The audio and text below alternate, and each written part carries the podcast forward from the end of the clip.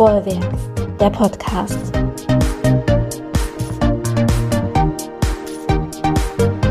Willkommen zurück zu einer neuen Folge. Heute sprechen wir über Reverse Graffiti und Seed Bombs.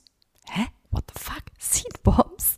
Wir sind Seed und das ist unser Gebiet. Singende Caballeros.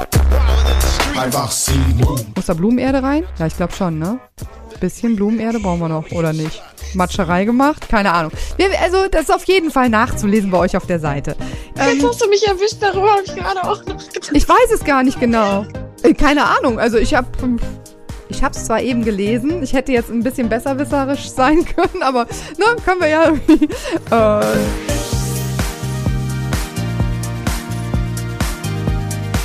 ja, ist immer gut, Fachpersonal ranzulassen, ne? Ich bin Daniela und freue mich, dass du dabei bist bei Bollwerk der Podcast, deinem hochqualifizierten Podcast zur Jugendkultur und Street Art rund um die schöne Stadt Mörs. Und ich freue mich mindestens genauso über sympathische, fachkundige Verstärkung aus dem Bollwerk-Team zum Thema.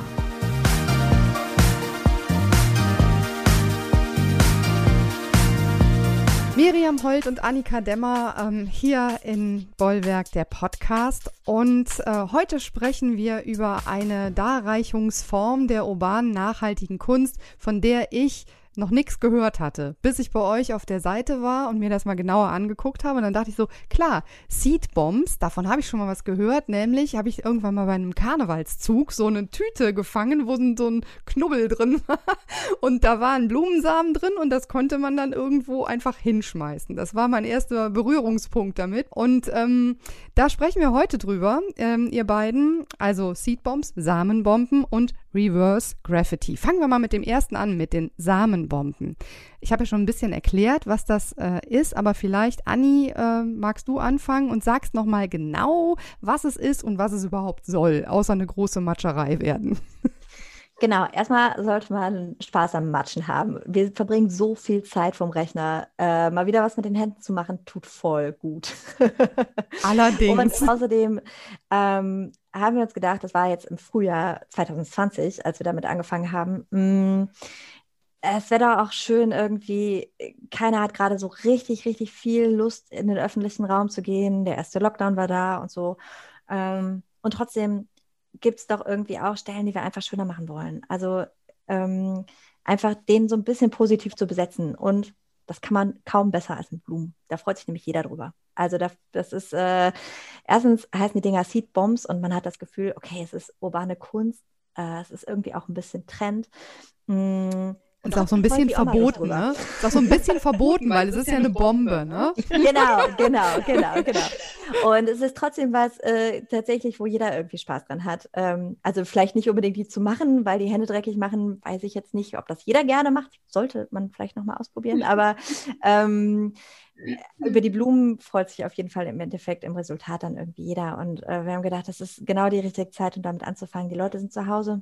Das ist eine schöne Beschäftigung und es ist wichtig, dass der, der öffentliche Raum auch unser Raum bleibt und dass wir den mitgestalten und dass der schön sein soll. Und da sollen Blumen wachsen. Der soll nicht grau sein, sondern der soll bunt sein. Äh, wir hatten sehr viel Spaß. Äh, die Miriam hat eine super Foto-Session gemacht mit Dinosauriern und äh, Erde. Und wir haben quasi eine Fotoanleitung gebastelt, wie man ähm, genau die Seedbombs am besten macht. Super kann man sich natürlich angucken, ne, bei euch auf der Seite, nehme ich an, und auch bei Facebook und so und überall, wo ihr so vertreten seid. Aber ich will es jetzt trotzdem hören. Wie funktioniert äh, es, eine Samenbombe, eine Seedbomb zu basteln? Miri, du hast es fotografiert, du musst wissen, wie das geht. Also das ist äh, gar nicht so schwer, wie man sich das vorstellt. Im Endeffekt äh, braucht man nur handelsübliche Blumensamen. Ähm, natürlich kann man sich ein bisschen nochmal nach der Jahreszeit richten, um, damit man auch wirklich Erfolg hat, dass die Blumen kurz danach wachsen und nicht erst vier Monate später, weil so lange will man vielleicht auch nicht unbedingt warten. Ähm, und dann im Endeffekt braucht man nur so ein bisschen Tonpulver, so ein Tongranulat, sowas wie ähm, in manchen Blumen drin liegt. Das gibt es natürlich auch von namhaften Herstellern, dann kann man vielleicht eher was damit anfangen. Man kann aber auch einfach so einen alten Tontopf, diese typischen Blumentöpfe, die man vielleicht bei der Oma noch im Keller findet, äh, zerschlagen mit dem Hammer. Das macht natürlich auch nochmal ein bisschen Spaß. ähm, und wenn man die dann ein bisschen mit Wasser und vermatscht, die Samen und dieses Tonpulver, ähm, dann kann man daraus schon diese kleinen Kügelchen formen. Die kann man dann am besten nochmal auf Zeitungspapier zwei, drei Tage trocknen lassen und dann hat man wirklich wie so kleine harte Bombenkügelchen. Und das passte im Frühjahr auch eigentlich ganz gut, haben wir uns gedacht, weil da doch noch mal viele Leute auch so die ja, Lust am Spazierengehen entdeckt haben, will ich jetzt nicht sagen. Es war so ein bisschen gezwungenermaßen, dass man spazieren gegangen ist, weil sonst hätte man nur zu Hause gesessen. Aber so hat man vielleicht auch noch mal ein bisschen Spaß beim Spazierengehen gehabt, indem man tatsächlich einfach übers Feld und über die Wiesen einfach noch mal so ein paar Seedbombs halt weggeworfen hat und auch vielleicht Weitwurf, Weitwurfwettbewerb damit gemacht hat. Ähm, und wenn man den ganzen Sommer über damit lang äh, spaziert ist, dann hat man wirklich auch die Ergebnisse irgendwann gesehen. Wie schön. Und die Insekten freuen sich auch. Ne? Das ist ja auch nicht ganz unwichtig. Am besten dann auch wirklich dahin schmeißen mit Schwung, wo äh, nicht viel wächst. Außer vielleicht, keine Ahnung, äh, gar nichts mehr. und ein paar Bäume stehen und dazwischen nichts mehr ist. Das ist in den Städten ja oft so. Wir sind Ziel und das ist unser Gebiet. Singende Caballeros. Einfach ziehen. Wenn es dich jetzt in den Fingern juckt und du ganz schnell viel Buntes, Schönes in deine Stadt tragen willst, nur zu. Anleitung für Seedbombs stehen auf der Website von Bollwerk 107 und hier in den Show Notes. Aber vor allem zählt einfach machen, einfach matschen. Wird schon gut gehen.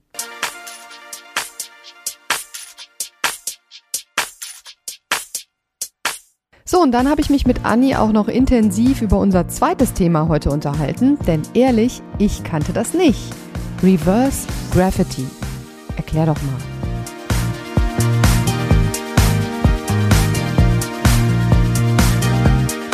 Das ist eine Sache, die habe ich noch nicht so ganz verstanden. Reverse Graffiti, umgekehrtes Graffiti. Was bedeutet das und wie funktioniert es? Das funktioniert mh, mm, andersrum. Man macht nichts drauf, sondern man holt was weg. also tatsächlich, ähm, als allererstes sucht man sich natürlich ein schönes Motiv, was man irgendwie gerne machen möchte. Ähm, dann ist es ähnlich wie beim bei, wenn ich Stencils mache, dann möchte ich, mache ich ja auch Schablonen und genau die gleichen mache ich auch. Allerdings müssen die Schablonen wasserfest sein, weil ich hinterher mit einem Schwämmchen oder einer Zahnbürste hergehe und die Schablonen auf eine Wand in der Stadt lege die da drauf halte und dann mit der Zahnbürste oder mit dem Schwämmchen das langsam raussäubere. Ähm, tatsächlich gibt es mehr Dreck in der Stadt, als man so denkt.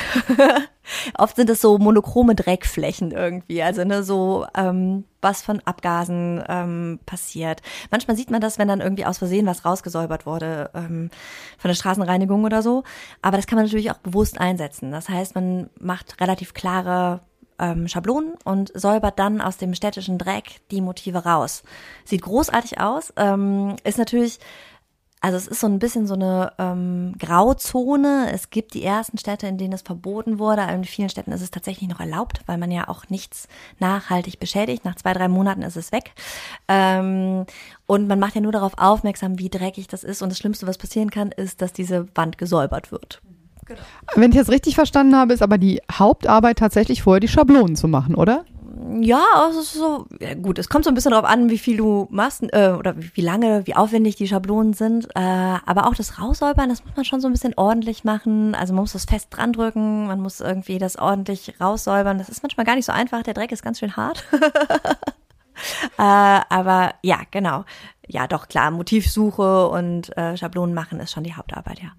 Und Material würde ich jetzt so aus dem Bauchgefühl heraus sagen, mh, hm, irgendwie wahrscheinlich dicke Folie oder sowas? Oder woraus macht ihr das? Also es geht auch ta alte Tapete, je nachdem, das, es muss eine gute Qualität sein. Also manchmal hat die Oma noch so Tapetenreste irgendwo auf dem Speicher, die sind super. Folie funktioniert auch, aber da läuft es schon mal so ein bisschen hinter. Ähm, wenn man richtig großformatig arbeitet, gehen natürlich auch Holzplatten. Also es kommt so ein bisschen darauf an, wie groß ist das Motiv und auch da rumexperimentieren ohne Ende. Ähm, genau, alles, was funktioniert, funktioniert so. Und ich kann mir auch vorstellen, es funktioniert nicht auf jeder Wand. Ne? Also wenn die sehr ähm, zerfasert ist oder so, so raue Wände gehen wahrscheinlich nicht so gut, oder? Auch da, ne, also da kleine Motive auf rauen Wänden funktionieren nicht. Genau. Also da muss ich auch ein bisschen ausprobieren tatsächlich bei uns. Ähm, klar, wenn es eine ganz glatte Wand ist, die sehr dreckig ist, dann funktionieren kleine Motive. Je größer die Motive werden, ne, wenn man da nah dran steht, erkennt man gar nicht so viel, aber wenn man dann weiter weg ist, erkennt man natürlich wieder ein bisschen mehr. Du kannst auch mit einem Hochdruckreiniger arbeiten. Also wenn du jetzt wirklich eine große Wand hast, es gibt ein paar Künstler in Krefeld, die da das Seidenweberhaus, glaube ich, großartig gemacht haben mit Hoch, äh, Hochdruckreinigern. Das geht natürlich, du kannst ganze Fassaden damit machen. Wenn du jetzt erstmal klein anfängst und ein bisschen übst, dann macht es irgendwie Sinn, die Zahnbürste rauszupacken und vielleicht ein bisschen kleinformatiger an glatten Wänden zu arbeiten. Also Zahnbürste und Spüli oder was brauche ich dafür? Geht ja ökologisch abbaubares Spüli, das kannst du auf jeden Fall nehmen. Wasser funktioniert aber auch. Also ähm, genau, Wasser funktioniert eigentlich schon total gut.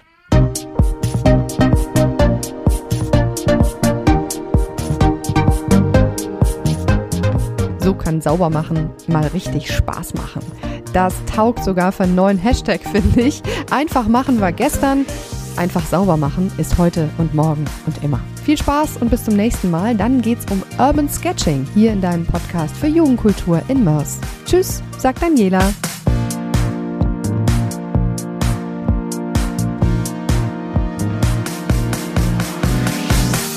Das war Bollwerk, der Podcast.